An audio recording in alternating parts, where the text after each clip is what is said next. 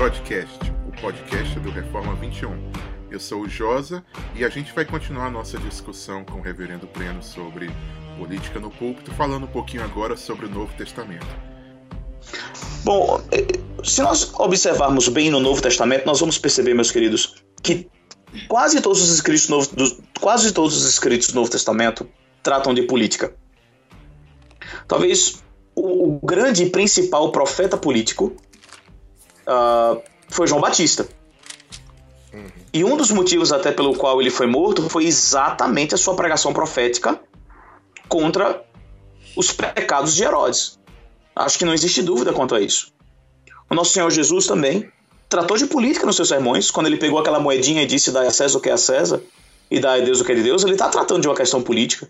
Uhum. Ele está tratando de como é que nós precisamos nos comportar diante da taxação uh, dos nossos bens.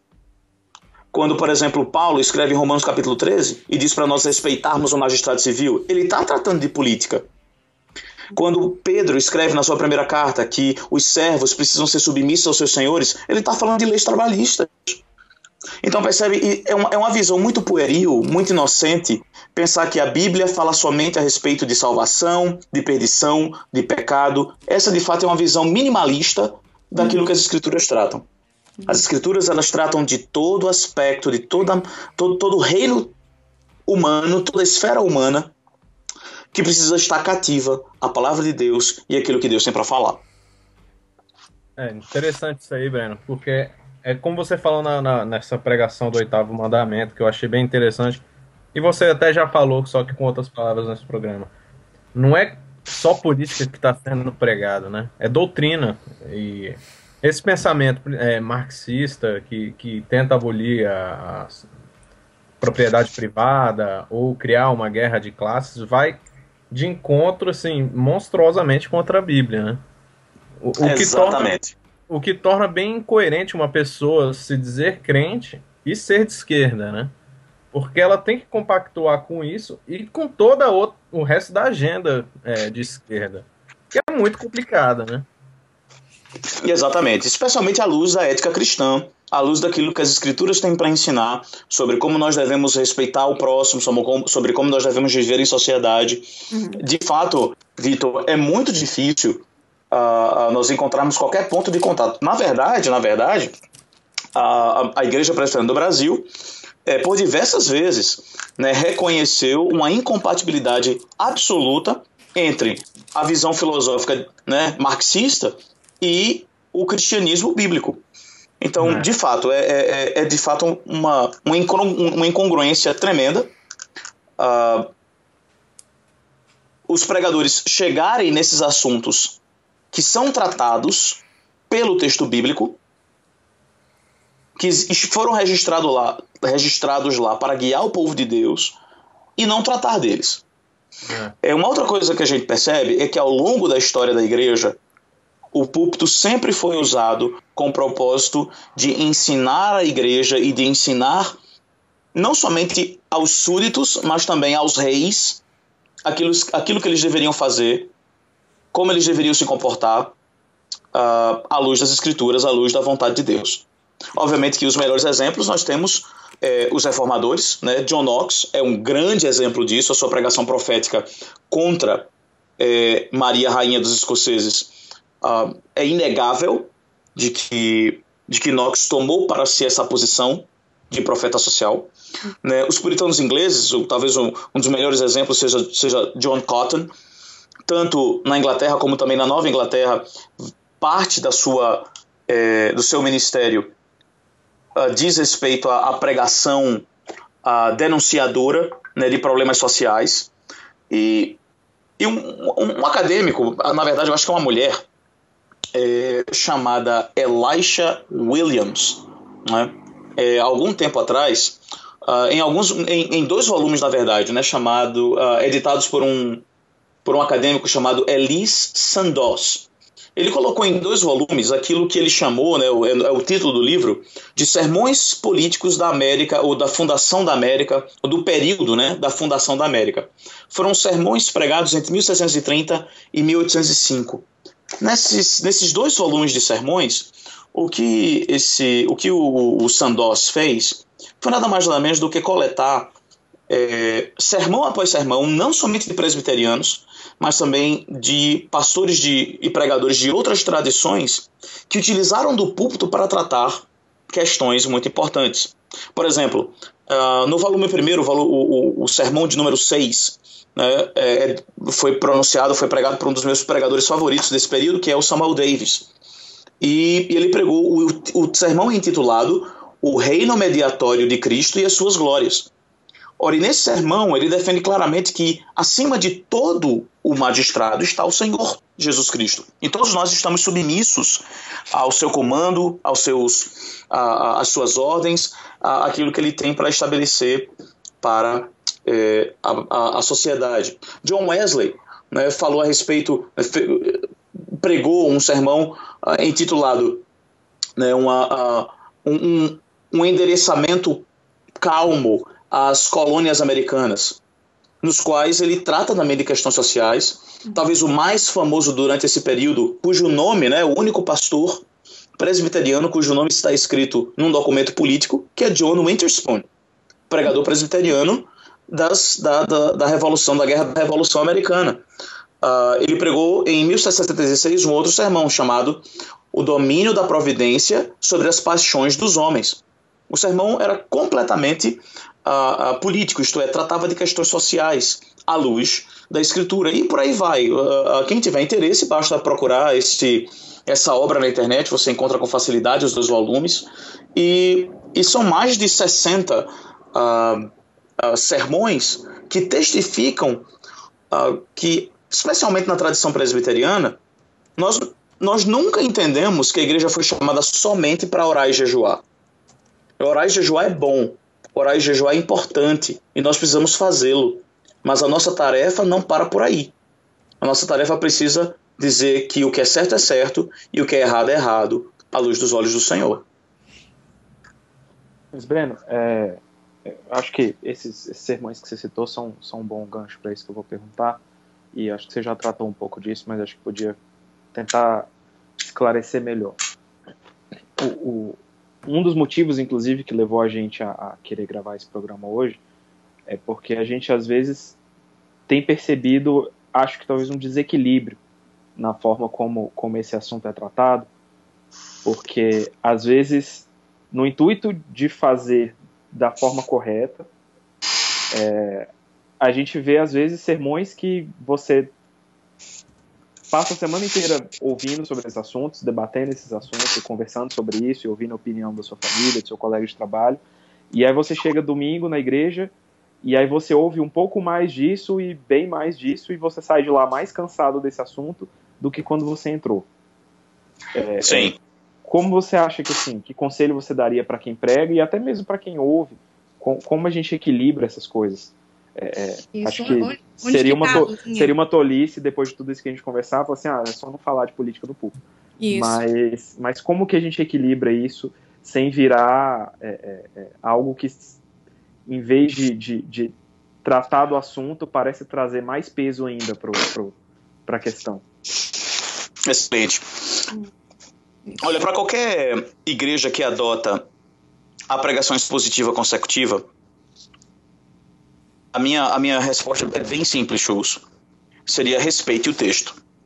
Ora, está acontecendo algum rebuliço em alguma área específica, mas você chega, por exemplo, como o reverendo Emílio pregou no último domingo, você chega na última perícope de Hebreus, que fala a respeito do grande que o Senhor Deus nos fez, nos trouxe. Né? Se você ler aí Hebreus 13, né, nos últimos versículos, versículo de 20 ao 25, você vai perceber que o foco do texto não é uma questão política, não é uma questão social, ele não está tratando de absolutamente nada que diz respeito a, a, a, essa esfera, ou não necessariamente. Veja, o texto diz mais ou menos assim: Ora, o Deus da paz, que tornou a trazer dentre os mortos a Jesus, nosso Senhor, o grande pastor das ovelhas, pelo sangue da eterna aliança, vos aperfeiçoe em todo o bem, para cumprir a sua vontade, operando em vós o que é agradável, diante dele, por Jesus Cristo, a quem seja a glória para todo sempre. Amém. Então, como a gente percebe aqui desses versículos, uh, o, o pregador que se mantiver fiel ao conteúdo desse texto, ele, ele não vai precisar tratar de questões sociais, como, por exemplo, um pregador que está expondo o quinto ou o oitavo mandamento. Então, a solução para que a gente não repita é, os debates da semana que ocorreram na nossa casa de novo no púlpito é a gente respeitar o texto. Por outro lado, algo que de fato pode acontecer é de que exatamente na providência de Deus, quando a gente está pregando expositivamente e consecutivamente, na providência de Deus, o, o bate-papo da semana vai ser exatamente tratado do púlpito. Muitas vezes isso vai acontecer. Entretanto, o, o, o segredo para que a gente não politize o púlpito é respeitar o texto sagrado sobre o qual nós estamos tratando. Uhum.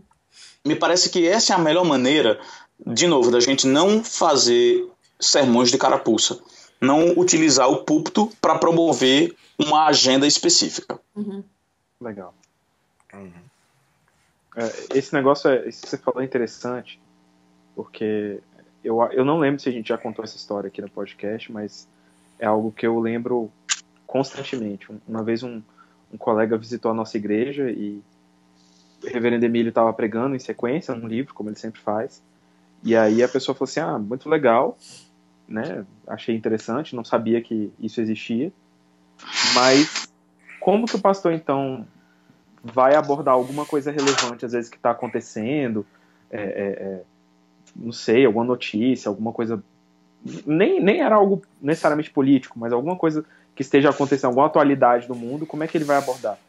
E é curioso como é frequente é, é, textos que estão sendo pregados em sequência e que não foram planejados é, é terem aplicações claras e diretas a, a, a, situações atuais, como foi o caso de, no domingo passado, a gente está estudando o oitavo mandamento. Exatamente. Nós não programamos, né? não tínhamos a menor ideia de que de que a sociedade brasileira estaria experimentando o que está experimentando, e, e de uma maneira completamente providencial, o Senhor decide tratar a sua igreja, decide ensinar a sua igreja a respeito desse assunto, colocando na agenda do sermão o oitavo mandamento. É simplesmente impressionante. E no próximo domingo a gente vai tratar do não proferirás falso testemunho, né? E segura as costas que lá vem cipuada.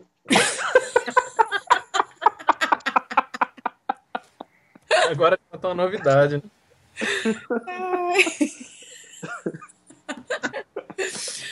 ah, mas, acho que como eu falei antes, ah, no dia a dia, com a pregação expositiva da palavra, versículo por versículo, aos poucos o Senhor vai ensinando o povo a pensar biblicamente a respeito de todos os aspectos da vida tudo, né? é, social, em, em, família, tudo. Ah, então, essa é mais uma vantagem. Eu sou é, grande, como que diz?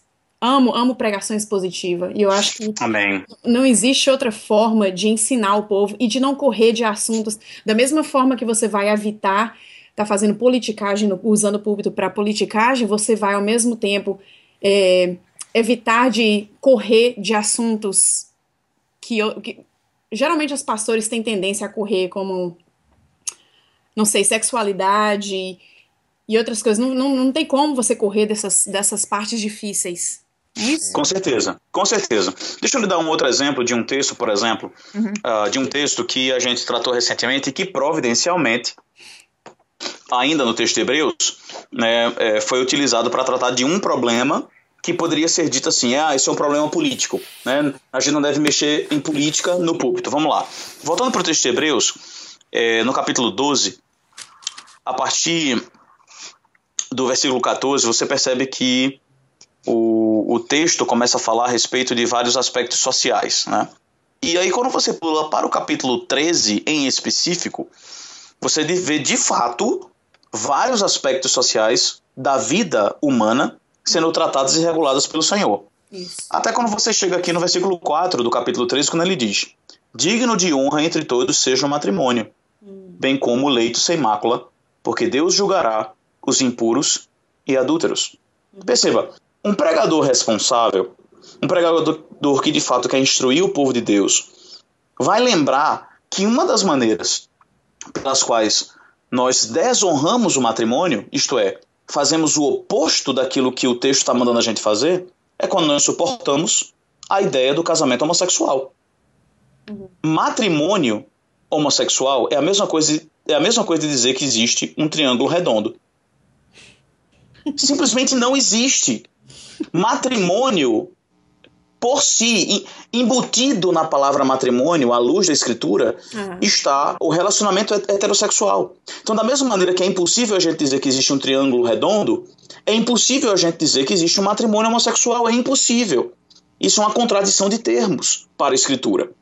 Então, veja, de fato, o pregador ele pode querer se sentir confortável no púlpito e não tratar dessas questões. Mas a pergunta é: ele vai estar sendo responsável? Ele vai estar sendo fiel ao texto? Ele vai estar sendo relevante para os problemas que estão é, assolando, que estão açoitando os crentes nos dias de hoje? Certamente que não. Então, o pregador, nesse, nesse caso, ele é obrigado a tratar desses aspectos e lembrar a igreja de que, por mais politicamente correto e por mais bonitinho que seja a gente dizer que a gente aceita casamento gay, que a gente acha isso muito bonito, muito lindo e que todo mundo tem o direito de se amar, as escrituras dizem exatamente o oposto. Hum. As escrituras dizem que nós precisamos honrar o matrimônio e uma das maneiras como nós honramos o matrimônio é deixando o matrimônio aquilo que Deus criou aquilo que Deus o fez, a união entre o homem e uma mulher. Amém.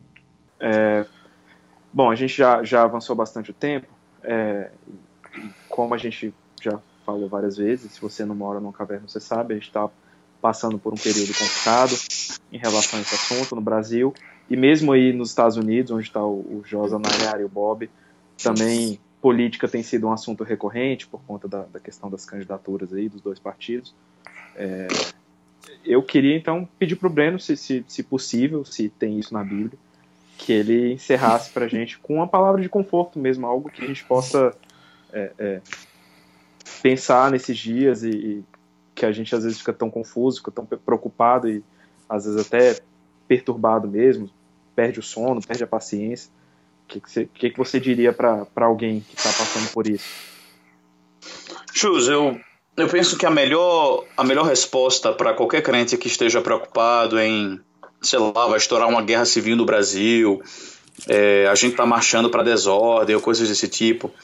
Se você tem lutado com isso, né, se você que nos ouve tem, tem, sido, tem sido assolado por esse medo, por esse tipo de pensamento, eu quero, eu quero confortar você, eu quero, quero estimular você a descansar na soberania de Deus. Eu quero que você se lembre de que o nosso Deus, ele é o Rei máximo e supremo. Amém. Ele é quem governa sobre todas as coisas. Absolutamente nada acontece no Brasil e no mundo que não passe pelo crivo de Deus. E tem mais. As Escrituras nos garante de que todas as coisas cooperam para o bem dos que amam a Deus, Inclu inclusive crises políticas, inclusive crises de governo. Então descansemos, meus queridos, na providência do Senhor, descansemos na sua soberania, descansemos na sua autoridade sobre todos, todas as esferas, sobre todas as pessoas e, e confiemos que o Senhor não somente inocentará o inocente, mas com certeza também trará juízo sobre o culpado. É exatamente por isso que ele nos dá Romanos capítulo 13. Foi exatamente por isso que Deus deu a espada na mão do magistrado civil, para que ele servisse como um servo do próprio Senhor, como instrumento de justiça do Senhor. Isso. Então descansemos na providência. O Senhor Deus não está alheio ao que está acontecendo na sociedade brasileira. Da mesma maneira como ele não estava alheio ao que estava acontecendo na sociedade israelita no período de Miqueias. Ele estava vendo tudo o que estava acontecendo. Ele estava vendo o sofrimento do seu povo, ele estava vendo a exploração do seu povo, ele estava vendo os perigos que o seu povo estava correndo. E hoje, a noiva do Senhor Jesus Cristo é ainda muito mais digna do que o povo do Antigo Testamento do cuidado, da proteção e do amor do nosso Deus Todo-Poderoso. Descansemos nele. E certamente o mais, o mais ele vai fazer. Amém. Amém. Muito bom. Breno, obrigado aí pela sua participação. É, Prazer, meu irmão. E o que fica também para os nossos ouvintes é orar pelo Brasil mesmo, orar pela situação toda, né? E pedir que Deus faça justiça. Ele fará, uhum. né? Mas que se puder ser o mais o mais rápido possível, não aquela justiça escatológica que vem, né? Apenas, mas que esses criminosos, esses bandidos, sejam entregues à, à justiça o mais rápido possível. Amém, meu irmão. Obrigado mais uma vez, gente. Obrigado a você que está ouvindo. Né? E fique com Deus e até a próxima semana. Um abraço. Até mais. Luiz Inácio falou, Luiz Inácio avisou. Luiz Inácio falou, Luiz Inácio avisou. Luiz Inácio falou, Luiz Inácio avisou. Eles ficaram ofendidos com uma afirmação que reflete na verdade o sentimento da nação. É lobby, é conchavo, é propina, é jeton. Variações do mesmo tema sem sair do tom. Brasília é uma ilha, eu falo porque eu sei. Uma cidade que fabrica sua própria lei, onde se vive mais ou menos como na Disneylandia. Se essa palhaçada fosse na Cinelândia, ia juntar muita gente pra pegar na saída, fazer justiça uma vez na vida. Eu me vali desse discurso panfletário, mas a minha burrice. Bom, então você percebe que após Ixi, que o texto. Nossa, Tá novo? começar e sumiu. agora sumiu uma, uma frase inteira. É mesmo, gente. Rapaz, eu não sei o que é não. Eu acho que é um grampo no nosso negócio. Estão grampeando. Eu sei É o que morro, FBI. tá te grampeando. É o pessoal da TMI, bicho. aí, pelo aquilo que o Senhor tem, tem provido para vocês aí, o preparo, as oportunidades e as nossas orações é de que vocês saiam daí em breve para servir a Cristo aí, Obrigada. aonde, aonde Ele quiser mandar vocês. Isso. Amém. Amém. A gente tá recebendo Tá, aqui, tá meu. precisando, o nível aqui tá baixíssimo. É isso, velho. Isso é um. Isso é um, um- uma, uma boca maldita. Aham. Cara, eu, eu só sublei uma sentença dele aqui que me fez vomitar um pouquinho, né? Mas depois eu engoli o meu vômito.